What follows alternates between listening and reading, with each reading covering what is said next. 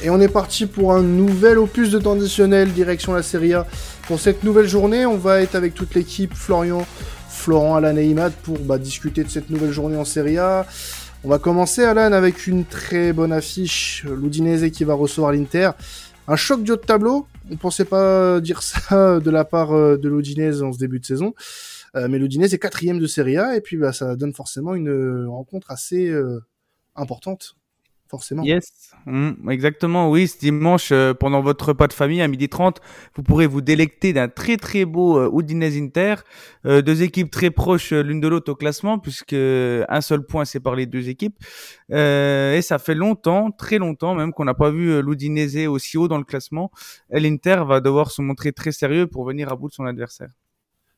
Alors ouais, on a une, une équipe de l'Udinese qui est, qui assez étonnante, mais on, va commencer un petit peu par parler de l'Inter, euh, Alan. Euh, L'Inter qui est en difficulté en ce début de saison, sixième de Serie A, et euh, un entraîneur qui est de plus en plus, on va dire, chahuté. Voilà. Ouais, ouais, bah, l'Inter qui a, qui a, remporté euh, ses deux derniers matchs euh, dans la douleur, euh, mais euh, on, on sent ouais, vraiment que cette équipe, elle est pas vraiment souveraine, euh, elle effraie pas ses adversaires. c'est une équipe, je dirais, sur courant alternatif qui, qui manque un peu d'intensité, même dans les gestes simples. Ça reste très brouillon, très léger, et les tifosi, comme tu l'as dit, ils pourraient vraiment perdre patience. Euh, Inzaghi qui est très contesté par ses choix tactiques avant les matchs et surtout pendant les matchs euh, où son coaching est souvent euh, incompréhensible. Vraiment, euh, c'est vraiment euh, étrange ce qu'il nous propose par moment. Euh, il y a, un, je, je, pense qu'il y a un Deran Stankovic qui est plus sous contrat avec l'Étoile Rouge de Belgrade, qui doit impatiemment attendre de prendre sa place. Donc, ça reste à surveiller. Ah, tu penses que ce sera lui le prochain? Bah c'est c'est ce qui se dit en tout cas euh, c'est quelqu'un du club etc enfin qui a, qui a, joué longtemps à l'Inter etc donc mm. peut-être qu'il il pourrait postuler euh, à à une, à une proposition surtout qu'il est euh, sans contrat alors tu voulais nous, nous amener vers un petit, un petit débat, Alan, euh, notamment sur la situation du poste de gardien de but côté interiste euh, entre Onana et Andanovic. Ouais, ouais, bah c'est euh, cette année, euh, Inzaghi a fait le choix de faire du, de les mettre en compétition. Donc d'un côté, tu as euh, Andanovic, la légende de, de l'Inter, et face à lui, un jeune, euh, enfin jeune, 25-26 ans, euh, André Onana, qui qui a fait de belles choses du côté de l'Ajax. Donc avant de rentrer plus précisément dans le dans ce qui amène à, à, faire à faire tourner les deux, je voulais savoir pour vous qui vous mettrez euh, titulaire dans les cages euh, quand on connaît euh, la forme des deux gardiens moi, je suis plus d'avis à ce qu'on laisse la, sa chance à Onana progressivement. Alors peut-être pas de manière euh, définitive au début, mais euh, c'est quand même un, excellent gardien. Danovic commence à prendre de l'âge aussi, même s'il reste bon. Euh, et pour voir le futur, Onana a été recruté pour l'avenir. Et je pense que l'installer progressivement, peut-être pas être une alternance entre les deux, mais petit à petit dans la saison le mettre titulaire, je pense que c'est la meilleure des solutions. Puis il y a un traumatisme, je pense aussi, euh, Andanic à l'Inter. Hein. On se rappelle de la boulette qu'il avait fait en fin de saison qui avait coûté le titre à l'Inter. Je, ça, ça, a marqué profondément cette équipe, je pense. Et le fait de, de, passer avec un nouveau gardien, avec Onana qui inspire plus de confiance et qui mérite d'avoir sa chance, ça devrait permettre à l'Inter de repartir sur des nouvelles bases. On sent quand même une équipe qui est un peu à bout de souffle. Et justement, le fait d'avoir un nouveau gardien pourrait permettre de les relancer, ou en tout cas, du moins en défense. Donc euh, moi, je suis plus Timo Nana. Moi, je suis un peu partagé sur la, sur la question parce que effectivement, Andanovic est en perdition, mais par exemple contre le Torino, il fait quand même un sacré match là quand il gagne quand il gagne à zéro. Euh, heureusement qu'il est là même d'ailleurs. Euh, en fait, Onana, sa grande force, c'est euh, son jeu à pied, son jeu au pied, pardon, sa, sa capacité à jouer court et tout. J'ai pas l'impression que ce que Inzaghi euh, il a envie de mettre en place, donc c'est pourquoi je suis je rejoins un peu ce que disait Imad, en fait, faut l'installer, mais progressivement, je pense. Euh, et après, est-ce que, ça, peut-être que tu peux répondre, quel est le poids d'Andanovic dans le vestiaire? Parce que ça a toujours son importance. Mm. Ah bah oui, oui, Andanovic, il est là depuis depuis très longtemps maintenant. Hein. C'est vraiment l'homme du vestiaire, c'est le capitaine, c'est l'âme du club depuis depuis qu'Icardi il est parti. Donc euh, donc forcément, il a il a un poids non négligeable. Après, honnêtement, voilà, Andanovic, immense gardien. Euh, je, peux même dire que c'est l'un des meilleurs euh, de l'histoire du calcio. euh, trois fois meilleur gardien de Serie A hein, en 2011, 2013 et 2015, si je dis pas de bêtises. Mais là, je pense qu'il faut, il serait temps d'arrêter quand même parce que depuis trois saisons, c'était vraiment très très très compliqué pour lui, beaucoup d'erreurs.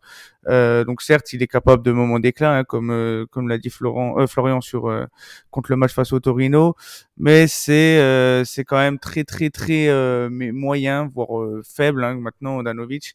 Et quand as un jeune de 26 ans qui est très bon et qui en plus a a de l'expérience, hein, ce qu'il a joué, il avait joué la finale d'Europa League avec l'Ajax en 2017, donc c'est pas non plus un, un, petit jeune. Je pense qu'on peut faire confiance à Onana et moi, pour ma part, j'aimerais bien voir Onana s'installer dans les dans les cages de l'Inter à l'avenir.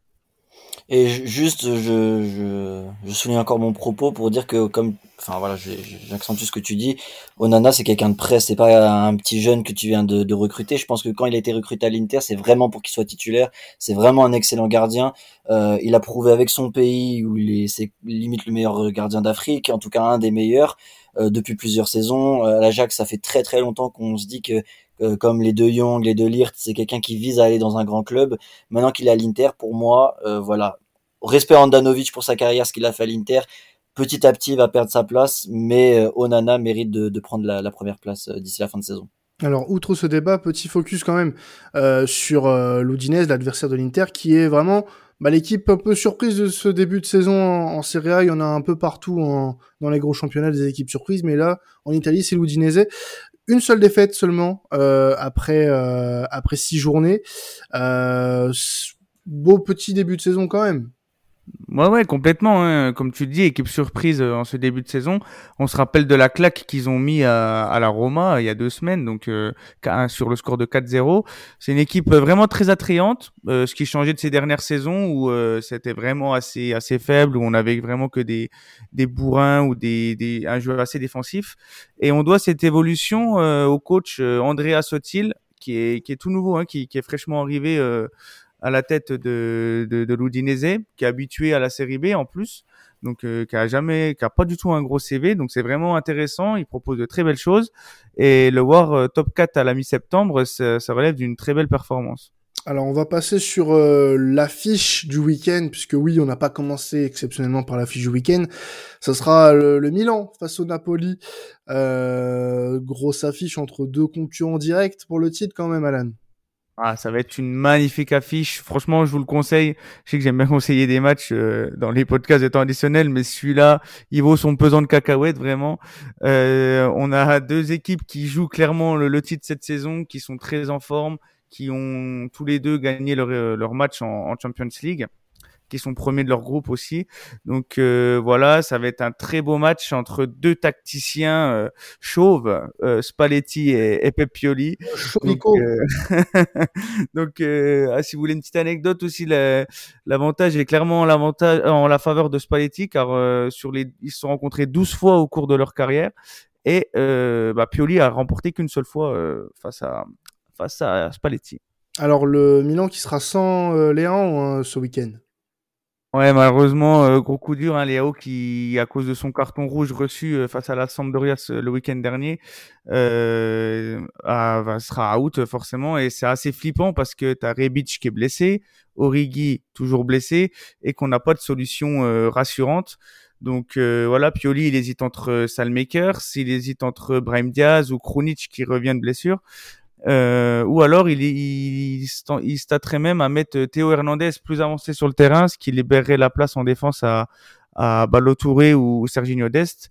Donc euh, ma question est la suivante pour vous, euh, messieurs. Euh, à la place de Pioli, euh, qui mettriez-vous à la place de, de Raphaël Leao? Le choix est compliqué. Le choix, est, le choix est compliqué. Maintenant, à la place de Léon, c'est... Est-ce que tu as beaucoup de choix déjà? Toi qui es supporter du Milan, est-ce que tu as beaucoup de choix? Là, tout de suite, je suis en train de regarder les attaquants. Euh, as, euh, les attaquants, c'est Giroud, euh, Ibra, mais bon, Ibra est blessé, euh, Léon, Messias, Origi, Rebic et Chaka Traoré. Euh, là, en termes de profil, truc qui me vient tout de suite à l'esprit, ça serait Origi. Je suis d'accord. Qui est blessé. Hein. Qui est blessé. Donc, euh, donc c'est mort. donc c'est mort. Donc c'est chaud. Euh, pas d'Origi. Euh, bah, pas d'Origi, donc euh, no Origi, no parti. Voilà. mais, mais, non, bah là tout de suite, Messias. Messias aussi. Est-ce qu'on ouais. est-ce qu'on pourrait pas envisager un, un, changement de tactique, une défense, un, passer potentiellement 101-35-2 avec trois défenseurs centraux, euh, Hernandez piston gauche, Des piston droit, et tu mets Calabria dans l'axe avec Tomori et et euh, Kaloulou, j'avais oublié Kaloulou la honte. Et euh, du coup euh, mettre deux attaquants Axio, Giroud et puis un autre, Ibrahim Diaz en 10. Ça me semble être euh, plutôt intéressant. Après, je sais pas ce que toi t'en penses. C'est toi le, toi le supporter du Milan, mais en tout cas sur le papier, moi je trouve que c'est plutôt intéressant. Euh, ben, en début de saison, il y a beaucoup de, supporters euh, milanais qui, auraient voulu passer en 3-5-2 avec euh, la, la, grande forme de notamment de Kaloulou, Tomori et le retour de Kier. Donc ça aurait pu être vraiment intéressant. sauf que Pioli, c'est pas un adepte, il reste quand même assez focus sur ses idées. Il a très peu changé de, de tactique depuis qu'il est à l'AC Milan. Donc voilà, va falloir être inventif chez Pioli. Euh, donc, euh, bah, je vais, Flo, vas-y, je vais te laisser voir euh, quel est ton avis là-dessus. Oui, c'est ça. Bah, moi, je suis d'accord avec Flo sur le fait qu'il faut changer de système. Le problème, c'est que le système actuel est vraiment très euh, layout dépendant. C'est vraiment toute l'animation offensive va reposer sur lui. Et tu peux pas remplacer un joueur comme ça dans le système actuel. Alors, tu as, tu as bien sûr Hernandez qui pourrait faire bonne figure, puisque c'est un joueur qui a des qualités assez similaires à Léao dans le sens où il est explosif, qu'il est rapide, et que ses appels de balles, s'ils sont bien dosés, peuvent déstabiliser la défense comme Léao le fait. Il n'empêche que c'est pas Léao. Il n'a pas l'intelligence de jeu que de Léao. Il n'a pas le sang-froid devant les buts de Léao. Donc, euh, tu vas quand même avoir un downgrade très important qui va en plus se sentir contre un Naples qui est euh, en forme sur ce début de saison-là. C'est pas contre l'équipe de bas de tableau. Tu joues contre le Napoli quand même. Donc, à mon avis, ça serait bien que Pioli mette un peu de dans son bain et puis euh, passe à trois derrière, puisque ce que Flo a dit, c'est pour moi une évidence, c'est la meilleure des solutions à faire avec l'absence de Léo. Ouais, clairement, clairement, c'est c'est une très très bonne analyse que tu fais. Et euh, moi, j'aurais peut-être euh, pu penser à mettre euh, Krunic, qui, qui a un peu un couteau suisse, qui s'est un peu euh, joué à, à, tous les postes et qui, qui a déjà joué justement à la place de Léao, euh, notamment en, en, Europa League il y a deux ans. Donc euh, peut-être Krunic. Après, voilà, ce qui me fait peur, c'est que Léao il est absent dans un match très très très crucial. Hein. C'est pas contre contre une petite équipe de bas de tableau, donc le choix va être important et je pense que Spalletti va pouvoir appuyer sur, euh, appuyer sur ce côté pour pouvoir performer euh, ce week-end. Alors de l'autre côté, on a le Napoli qui fait un début de saison euh, assez remarquable, euh, actuel leader du championnat, égalité de points avec le Milan et avec l'Atalanta de Bergame également. Euh, aucune défaite euh, en championnat, meilleure attaque du championnat d'ailleurs avec 13 buts inscrits depuis depuis le début de la saison. Est-ce qu'on n'est pas là sur une, une vraie équipe qui joue le titre, un vrai rythme de champion pour toi, Alan? Ouais, ouais, c'est vraiment l'équipe euh, sensation en Serie A euh, cette année. Ils sont brillants en Ligue des Champions, ils sont brillants en championnat. Euh... Ce serait pas l'équipe frisson L'équipe frisson, ouais, j'ai les, les qui c'est incroyable. au-delà de ça, ça me fait vraiment plaisir de les revoir euh, à ce niveau-là parce que la dernière fois qu'on a vu le Milan et, Naples batailler pour le Scudetto, c'était à l'époque euh, Maradona Vicis Baresi en 90. Donc euh, ça remonte, euh, c'est vraiment lointain. Donc c'est beau, ça serait une magnifique rencontre, une ambiance incroyable. Et euh, moi, pourquoi je dis futur champion? C'est parce que rien que la, victoire, qu'ils vont chercher la semaine dernière en toute fin de match contre Spezia, pour moi, c'est digne d'un champion. Les victoires à l'arraché où tu pousses jusqu'au bout pour aller chercher la victoire et ils ont euh, voilà ils ont pas encore tout euh, euh, usé de leur potentiel parce qu'il y a encore des jeunes qui vont encore éclore par la suite j'en suis convaincu. Quand tu vois que Zambo Anguissa est vraiment euh, dans une forme olympique et qui qu'il est même pas euh, voilà qui qui vient seulement depuis peu depuis peu reprendre son niveau moi franchement le Napoli j'ai j'ai j'ai très très peur pour enfin très très peur en tant que supporter milanais mais ça serait beau pour eux. Après le seul truc c'est que Napoli euh, c'est toujours très bon en début de saison et mi-saison, ça commence à couler mentalement. C'est très très, euh, c'est fort dommage pour eux, mais euh, à voir cette année parce qu'on sent vraiment qu'il y a une approche différente. Ouais. Est-ce qu'on pourrait pas faire un parallèle justement entre le Napoli de cette saison-là et le Milan de la saison passée, avec une équipe qui a quand même su rajeunir son effectif, avec un entraîneur qui a essuyé des critiques, mais qui a gardé le cap tant bien que mal, et qui voit un peu euh, sa réflexion porter ses fruits cette année, surtout dans un championnat où tu as donc des équipes comme la Juve et l'Inter qui sont en fin de cycle et qui euh, sont bien en mal tu as un renouveau qui est poussé par l'AC Milan et j'ai l'impression que le Napoli s'est un peu plus ou moins inspiré de, de l'AC Milan justement pour euh, relancer la machine et euh, récolter des fruits du travail. C'est pourquoi je, trouve le parallèle assez intéressant et qui pourrait me faire penser que justement le Napoli aura son mot à dire beaucoup plus que la Juve ou l'Inter dans cette course au titre euh, du Calcio. Ouais, ouais, totalement. Hein. Et on se rappelle, euh, on l'a déjà mentionné dans les derniers podcasts, mais ils ont perdu quand même des cadres hyper importants, hein, les Mertens, Insigne, Koulibaly, etc. Qui ils ont admirablement bien été remplacés. Donc euh, chapeau à Spalletti, chapeau à la direction, parce que là, ils ont une équipe vraiment redoutable euh, et ils peuvent aussi embêter en Ligue des Champions, hein, parce qu'on n'en a pas trop parlé. Mais six points dans un groupe avec l'Ajax et Liverpool, c'est c'est vraiment une très belle perf. Alors passons euh, sur une, une, autre rencontre, messieurs. Euh, Monza qui va recevoir euh, la Juve. Euh, un match qui risque d'être très regardé, notamment du côté de la Juve, puisque en amont de ce podcast, on a appris qu'Allegri est en danger. Son, son, siège est plus qu'éjectable du côté de Turin ces derniers jours, après la défaite notamment en Ligue des Champions face au Benfica. Première fois de l'histoire de la Juve que le club ne perd pas, euh, ne gagne pas, pardon, euh, ses deux premiers matchs de Ligue des Champions. Donc c'est c'est c'est une saison euh, tristement historique, un début de saison tristement historique, notamment en Ligue des Champions. Donc tu voulais apporter un petit débat sur bah, le, le, le, sort possible d'Allegri, Alan. Ouais, ouais, bah c'est un peu ce qui fait l'actualité en Italie en ce moment. Un, un Allegri qui est sifflé, qui est hué, qui est appelé à la démission par une très grande partie des tifosi. Euh, donc euh, voilà, c'est assez chaud pour lui en ce moment. Euh, il est plus que jamais sur la sellette. Seulement deux victoires en huit matchs, toutes compétitions confondues. C'est vraiment insuffisant pour pour le max parce que voilà, c'est la, la Juventus, c'est une équipe qui qui, doit jouer les, le titre, qui doit être performant en Ligue des Champions, et c'est pas du tout le cas. Euh, et du coup, euh, ce qui m'amène à vous, c'est la question qui m'amène euh, ce soir, c'est que je voulais savoir comment vous voyez l'avenir pour pour la Juve. Est-ce qu'ils doivent continuer avec Allegri ou pas? Parce que le seul problème qu'ils ont, c'est que voilà, Allegri, il a un contrat qui va jusqu'en 2025. Il est pas bête. Il gagne 7 millions par an je pense que lui, il est en position de force, notre ami Allegri. Donc, euh, qu'est-ce que vous ferez à la, place de la Juventus? Vous le ferez confiance ou vous, euh, voilà, parce que, parce que voilà, on sait qu'en plus la Juve, c'est pas financièrement en ce moment, c'est pas fou fou non plus. Donc, il y a beaucoup de questions qui se posent. Donc, euh, à la place de la direction, qu'est-ce que vous feriez? Est-ce que vous avez vu ce que Allegri a dit à la fin du match mercredi? On lui a dit, c'est la première fois de l'histoire que la Juve perd ses deux premiers matchs de Ligue des Champions.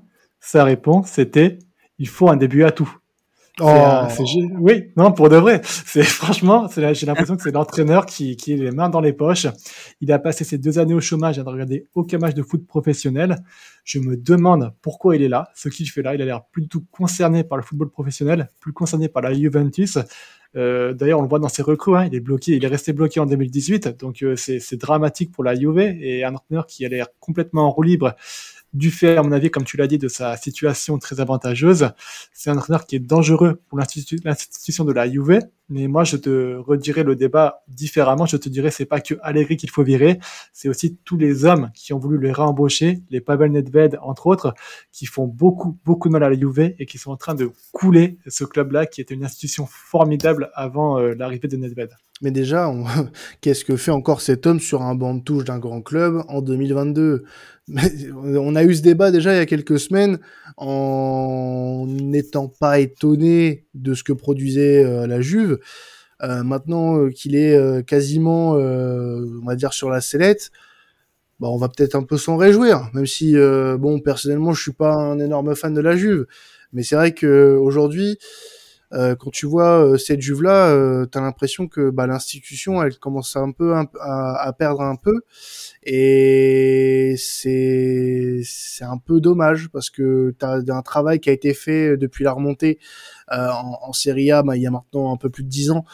Euh, qui a été fait, euh, enfin plus de 10 ans d'ailleurs, euh, c'est 15 ans, qui a été fait et que qui est ruiné en quelques quelques saisons par par Monsieur Allegri. Qui n'est pas digne de, n'est plus digne, même s'il l'a déjà été, ça j'en doute fort, d'entraîner un grand club au vu de ses philosophies football arriéré et de son jeu à la limite du léthargique. Donc pour moi, c'est un grand oui, Monsieur Allegri, il faut vous en aller. Pareil, euh, même même ressenti. J'ai entendu comme quoi Conte pourrait potentiellement revenir à la Juve. Est-ce que c'est vraiment sérieux ou parce que je ne vois pas quitter Tottenham honnêtement? Alors, euh, je vais parler en tant qu'expert Première Ligue du coup, et il y a quand même beaucoup d'éléments qui montrent que Conte n'est pas si attaché à Tottenham que ça. Il s'est beaucoup plaint l'année passée de, Tottenham, du manque d'ambition et, de la qualité de ses joueurs. Euh, j'ai l'impression que si la Juve viendrait de se libérer, il considérait fortement son, euh, son, son, départ. Mais quand même, enfin, je veux dire, il a quand même été à l'Inter, il reviendra à la Juve comme ça sans, sans problème je sais pas, je trouve ça. C'est un enfant, c'est un enfant de Turin, là, on est d'accord. Oui, oui, oui, c'est un enfant de Turin, euh, même s'il a entraîné euh, l'Inter euh, juste avant Tottenham. Mais moi, ce qui m'étonne aussi, c'est le, le, salaire qui est déjà mirobolant à, à Tottenham pour Antonio Conte. la Juve, ils pourront pas pas l'assumer dans tous les cas. Donc, la rumeur me paraît me paraît grosse. Après, voilà, c'est parce qu'aussi euh, tous les médias euh, jouent aussi du, du fait qu'Allegri fait n'importe quoi. Euh, donc, à voir par la suite, mais ça m'étonnerait pas quand même qu'ils qu'ils essaient de le virer parce que les tifosi, vraiment, ils en ont mais ras-le-bol, mais c'est assez impressionnant. Si, si compter, ça paraît pour toi un peu hors sujet, tu verrais qui? Un Roberto De Zerbi, pourquoi pas, qui a des, qui a des qualités. Euh, ah, il semble plus vers, euh, amené vers Brighton, hein, De Zerbi, hein, pour le coup. Ouais, ah bah après, oui, ça sera une question aussi de, de timing, etc. Mais je verrais bien De Zerbi euh, à la Juve. Euh, après, voilà, Zidane, c'est pas possible. Pochettino, je pense pas que ça soit à l'ordre du jour. Euh, quoique, mais bon, après, euh, coach prometteur en Italie, ils sont tous en poste pour le moment, donc euh, il y a aussi ça aussi. C'est pour ça que je pense que Allegri est toujours pas viré, c'est parce qu'il faut peut-être identifier quelqu'un qui serait amène à euh, de mener un beau projet à la Juve. Moi, mais moi, ma question, je sais pas si tu as la réponse, c'est pourquoi avoir rappelé Allegri? Alors, je sais bien que euh, avec Pirlo, ça n'allait plus et qu'il fallait un nouveau coach. Et peut-être qu'ils se sont dit, euh, la facilité, c'est de reprendre Allegri qui était déjà au club. Mais enfin, Allegri quand il est parti, c'était déjà plus trop ça. Euh, lui donner en plus, comme tu viens de le dire, tu me l'apprends, je le savais pas, un aussi gros contrat. Donc, ça veut dire que, enfin, tu tu misais gros sur lui sur le long terme, alors que déjà la Juventus au-delà des coachs et sur une crise institutionnelle en ce moment assez assez enfin assez costaud. Euh, sportivement, ça va plus. T'as besoin d'un coach qui te qui te relève et tu mets à Allegri un contrat aussi long. Enfin moi je comprends pas. Est-ce qu'ils avaient pas d'autre choix que de le reprendre ou est-ce que vraiment ils misaient sur lui euh, pour revenir euh, dans les hauts standings? Ben, ils ont, comme l'a dit, comme l'a dit Flo, hein, il, il, a des très bons rapports avec euh, Pavel Nedved notamment. Donc je pense que ça, ça a facilité les choses. Mais d'autant plus qu'avant de signer à la Juve, il était pressenti du côté du Real hein, avant que, avant qu'Ancelotti ne signe. Donc c'est, c'est quand même assez impressionnant. Euh, mais oui, ils l'ont pris parce que voilà, il connaît la maison, qu'il a fait deux finales de Champions League et que c'était beaucoup plus fiable que, que Pirlo. Euh, mais euh, force est de constater que là, la Juve est dans une crise euh, vraiment terrible et que s'ils réagissent pas, euh, ça va être très problématique pour la suite. Il y a même pour finir, hein, il y avait à la fin du match contre le Benfica une discussion entre Milik et Di Maria qui comprenait pas comprenait pas du tout comment euh, Allegri avait pu proposer un tel coaching, ce qu'il a sorti Di Maria euh, pour euh, le jeune Miretti, alors que la Juve devait attaquer puisqu'ils étaient en train de, de, perdre face à Benfica. Donc beaucoup de beaucoup de questions qui se posent à Turin et c'était vraiment pas la joie. On reste dans le domaine des entraîneurs virés. Tu voulais faire un focus rapide euh, sur euh, le désormais ex-entraîneur de Monza, euh, Stropa, qui a été limogé un peu plus tôt dans la semaine. Ouais, ouais, c'est un peu la valse des entraîneurs hein, en, en, Italie. Stropa qui a été remercié en début de semaine hein, après un début de saison mauvais pour le coup malgré un gros recrutement. Euh, cinq défaites et, un nul, donc toujours aucune victoire pour un club qui, qui avait des ambitions. Hein. Berlusconi s'en est jamais caché. Donc c'est une équipe voilà qui jouait mal avec beaucoup de déchets. Et il fallait que ça bouge et les dirigeants ont décidé de miser sur euh, l'entraîneur euh, réserve de, de, Monza, donc euh, Raffaele Pallardino, pour voir ce que ça pourrait donner par la suite, sachant que s'il se débrouillait bien, Berlusconi lui proposait un contrat l'année prochaine. Alors, autre match de ce week-end en Italie, la Roma qui va recevoir l'Atalanta, euh, Alan, euh, avec un début de saison pour la Roma qui euh, bah, peut laisser penser quand même à euh, de belles choses. Hein. Cinquième avec un point de retard sur le trio de tête, c'est un bon début de saison que nous font les, les hommes de Mourinho. Alors, euh, moi, je vais être un peu critique à l'égard de la Roma quand même, oh. parce que je trouve, euh, euh, j'ai du mal à trouver beaucoup de points positifs sur ce qu'on voit en début de saison, surtout quand ils ont reçu la belle claque hein, face à l'Udinese, on en a parlé tout à l'heure. heureusement que Dybala il est là pour apporter un peu de magie et l'heure de vérité a vraiment sonné, va vraiment sonner pour le pour les Gallo Rossi euh, à la suite de, au mois d'octobre, hein, parce qu'ils auront vraiment des gros adversaires à jouer. Là, je trouve qu'ils ont eu des adversaires à leur portée, que le jeu, bon, on connaît Mourinho, hein, c'est pas non plus un adepte du, du, beau jeu, mais je trouve que le jeu, il commence à, à pas être séduisant. Euh, je trouve que les supporters vont pas tarder à être déçus. Euh, et du coup, comme je disais, ils vont affronter l'Inter et Naples en octobre. Donc, euh, franchement, faut qu'ils se réveillent un peu les, les Romains, même si sur le plan comptable, pour l'instant, ça fait l'affaire. Euh, ça, c'est indéniable. J'ai peur en fait pour la Roma. Je vois beaucoup encore de signaux faibles de Mourinho euh, dans son cycle de Mourinho, avec une très bonne première saison, une seconde saison avec des signaux faibles et un jeu de moins bien, et une troisième saison ça part en live. Et tu vois qu'il commence déjà à tirer un peu sur la corde des joueurs. Je prends l'exemple de Tammy Abraham, du coup, qui est beaucoup critiqué par Mourinho en conférence de presse.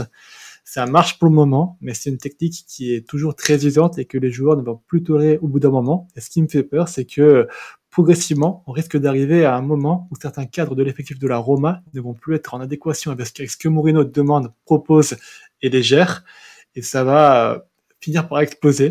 Quand je ne sais pas, j'espère vraiment que ce ne sera pas cette saison-là parce que il y a quand même de belles choses à la, Roma, mais attention, attention, Mourinho est en train de retomber dans ses travers, il faut qu'il corrige le tir.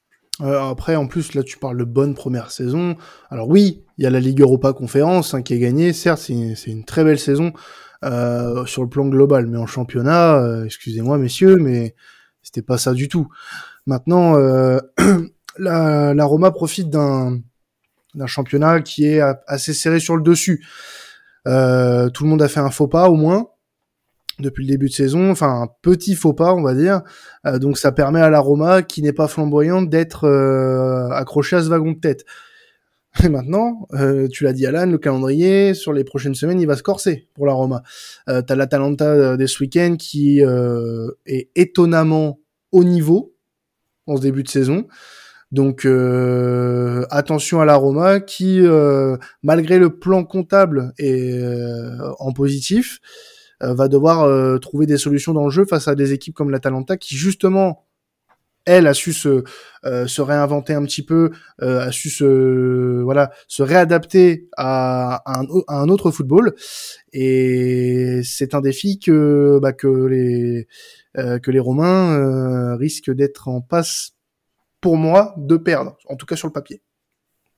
Bah oui, oui, complètement. Je suis complètement d'accord avec ce que tu dis. Euh, D'autant plus que la, Roma joue aussi euh, l'Europa League, hein, du coup, vu qu'ils ont gagné la Conference League. Donc il y aura de la débauche d'énergie et eux aussi, pour le coup, ils n'ont pas un banc si étoffé que ça. Donc euh, attention à la Roma. Le mois d'octobre va être très très important pour voir s'ils sont aptes à, à jouer les, les fortes têtes cette saison. Alors tu voulais parler rapidement euh, aussi euh, côté Atalanta de, Jérémy Boga euh, qui connaît un début de saison un peu compliqué. Bah oui, on se rappelle l'Atalanta qui avait cassé sa tirelire pour s'offrir Jérémy Boga de, de Sassuolo. la, la DA avait dépensé 22 millions d'euros. Hein, c'est l'hiver dernier. C'est à ce jour le, le transfert le plus cher pour pour le pour le club. Donc voilà, on connaît Boga, hein, 25 ans, très bon dribbleur, euh, à l'aise avec le ballon. Il est venu avec plein de promesses, sauf qu'en ce début de saison, eh ben, il est cantonné à rester sur le banc. Euh, il a joué que 28 minutes depuis le début de la saison. Euh, Gasperini, il privilégie des joueurs comme euh, Malinowski, Lukman ou Ederson. Donc c'est assez dommage pour le joueur. Donc euh, je voulais le souligner parce que c'est quand même euh, assez étonnant de d'user sa tirelire à, à fond, quoi. User tous les, user 22 millions d'euros pour mettre un joueur sur le banc. parce que je pense que Gasperini attend davantage du joueur. Donc je sais pas ce que vous en pensez, messieurs. Est-ce que Jérémy Boga va réussir à, à s'imposer à, à l'Atalanta? Le budget tactiquement, Boga, moi j'avoue que ça m'avait surpris euh, parce que à solo il jouait ailier, mais vraiment euh, ailier sur un côté. Là, c'est plus des ailiers intérieurs, donc déjà j'ai un petit doute. Et en plus de ça, Boga, de mémoire, c'est pas la première fois où euh, niveau effort, euh, c'est pas c'est pas vraiment ça. Je me souviens qu'il y avait eu des rumeurs, notamment en Ligue 1, où il y avait beaucoup qui disaient euh, Boga, c'est pas forcément euh, le mec forcément très travailleur, tout ça. Et je pense que pour Gasperini, ça c'est très important. Et euh, donc ouais, c'est dommage en fait, surtout. Enfin, la Terrenta n'a pas beaucoup beaucoup d'argent, donc avoir dépensé autant pour lui, euh, je trouve ça je trouve ça dommage. Et je pense surtout que Boga était vraiment transcendé par des Deserbi comme beaucoup de joueurs de de Sassuolo et du coup les voir dans un autre contexte et dans un autre dans une autre équipe, c'est pas forcément là où ils peuvent être meilleurs quoi. C'est le gros problème des équipes entraînées par Deserbi, je trouve. Mais bon, en tout cas, ça sera euh, une saison à suivre quand même pour Boga, voir ce qui peut lui arriver de mieux du côté euh, de l'ADA. En tout cas, merci à vous de nous avoir suivis euh, cette semaine sur ce podcast Serie A. Vous pouvez continuer à nous écouter si vous êtes aussi fan de football allemand, de football anglais ou de football espagnol. Tous les championnats sont traités comme dans chaque semaine de temps additionnel. Et puis bah nous on se retrouvera après la trêve internationale pour les podcasts. Et d'ici là, on vous souhaite un très très bon week-end de football. N'oubliez pas de nous suivre sur la chaîne YouTube de Sports Content et sur vos plateformes de streaming préférées. C'était traditionnel. Ciao tout le monde